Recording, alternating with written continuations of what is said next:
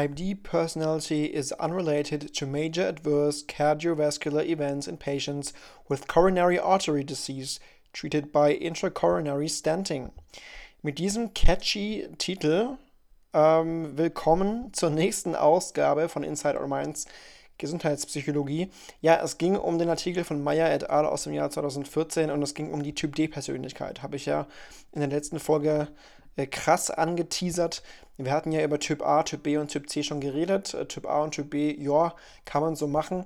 Typ C haben wir gesagt, äh, Cancer-Prone Personality hat nicht so, hat nicht so äh, äh hier äh, empirisch reingehauen, das Ganze. Deshalb mal schauen, wie das heute mit Typ D aussieht, mit der Typ D-Persönlichkeit. Diese angebliche Persönlichkeit wurde eingeführt vom niederländischen Medizinpsychologen Johann Denolet, falls man ihn so ausspricht. Ich würde sagen ja. Und zwar, wie wurde denn diese Persönlichkeit überhaupt definiert? Als Kombination von zwei Erlebens- und Verhaltensweisen, nämlich zum einen die Neigung zum Erleben von psychologischen Distress, also die negative Affektivität, und die Neigung zur Hemmung des emotionalen Ausdrucks in, Situa in sozialen Situationen, also soziale Inhibition. Äh, es ging also um die Kombination aus beidem, also Erleben von Distress und die Neigung zur Hemmung des, des emotionalen Ausdrucks. Ähm, und zwar gab es Befunde früherer klinischer Studien zum Einfluss der Typ D-Persönlichkeit auf die Gesundheit bei einer koronaren Herzerkrankung oder ja. Und da hat man gesehen, dass bei Patienten mit einer solchen Erkrankung ähm, dass das äh, Risikofaktoren eben waren für die Mortalität und das Auftreten von klinisch relevanten Vorfällen. Ähm, dass das auch ein unabhängiger Prädiktor ist für Herztod, Herzinfarkt und für die Notwendigkeit einer Revaskularisation und zudem negativer Einfluss auf die selbst eingeschätzte Gesundheit von Patienten nach einem Herzinfarkt, nach Herzversagen, nach einer Bypass-Operation, bei einer bei Patienten mit einer Defibrillator-Implantation außerdem assoziiert mit lebensbedrohlichen Arrhythmien und einer erhöhten Mortalität.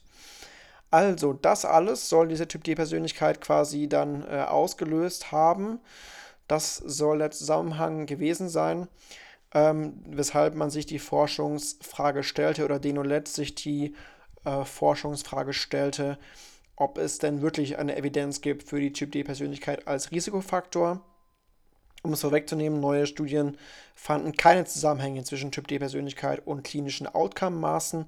Das heißt, dieses, äh, der, ja, das Konstrukt wird angezweifelt und der prognostische Wert des Konstrukts wird angezweifelt. Es gab eine Längsschnittstudie, die von unabhängigen Forschern durchgeführt wurde. Da wurde das eben nochmal dann getestet die prognostische Validität der Typ D-Persönlichkeit bei Patienten mit einer koronaren Herzkrankheit.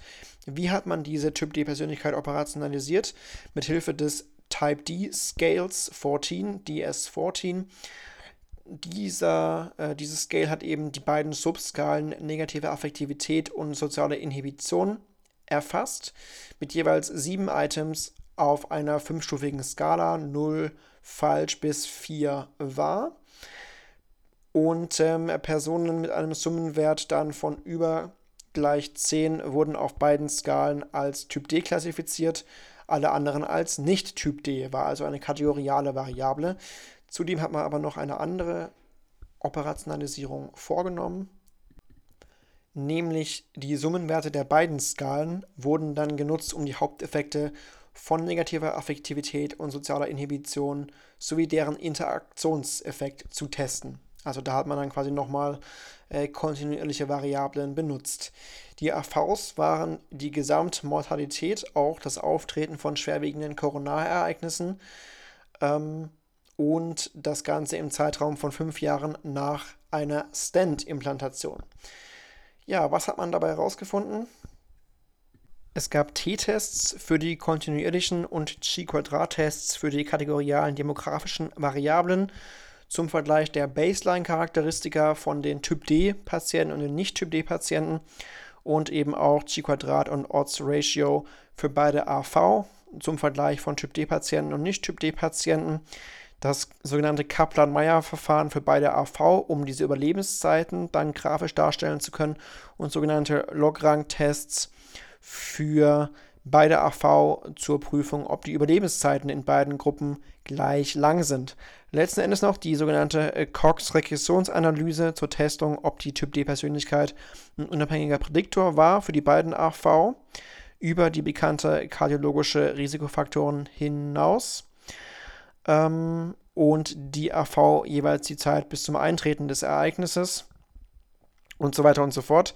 Ähm, in der ersten Serie ähm, ging die Typ-D-Persönlichkeit als kategoriale Variable ein. In der zweiten Serie, wie gesagt, die beiden kontinuierlichen Skalenwerte der DS4 und deren Interaktion eben als Prädiktor.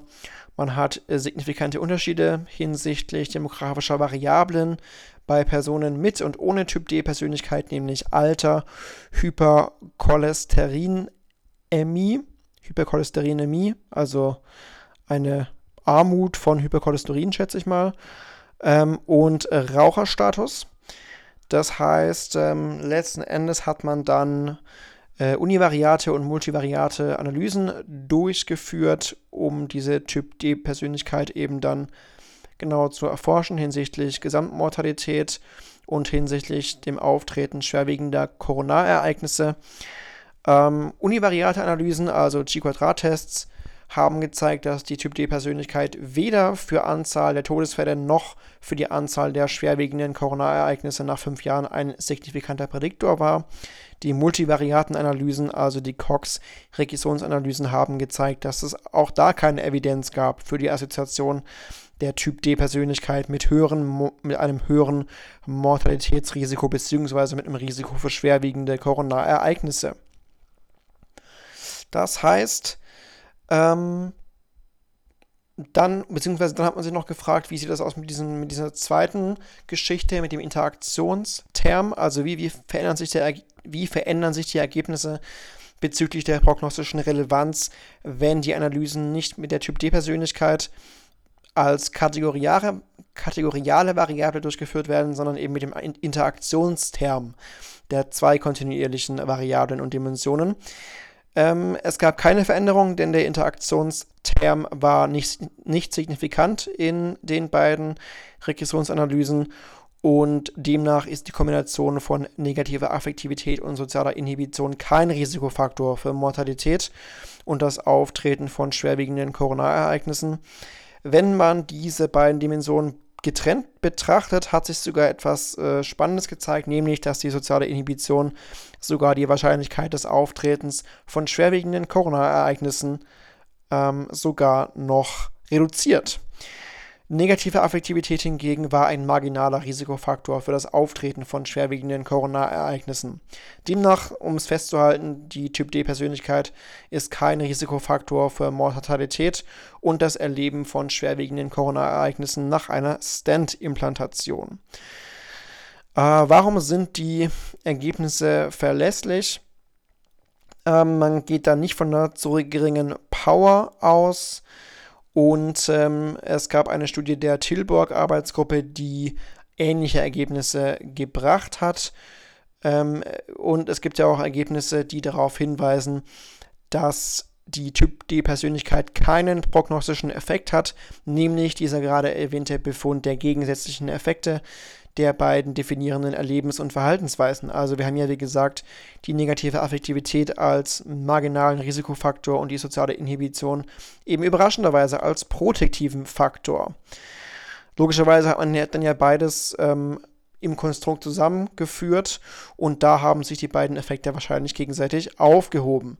Letztlich muss dann die Sinnhaftigkeit des Konstrukts angezweifelt werden. Ähm, letztlich muss man auch sagen, dass ähm, ja nur Beobachtungsdaten präsentiert wurden, dass ähm, es auch so ist, dass immerhin als Stärke äh, alle möglichen objektiven kardiologischen Gesundheitsparameter da berücksichtigt wurden als Outcomes und ähm, dass man auch die Stichprobe gut beschrieben hat. So viel zur Studie. Wie gesagt, Type D personality unrelated to major adverse cardiovascular e events von Meyer et al. Übrigens äh, veröffentlicht am 31. Januar 2014.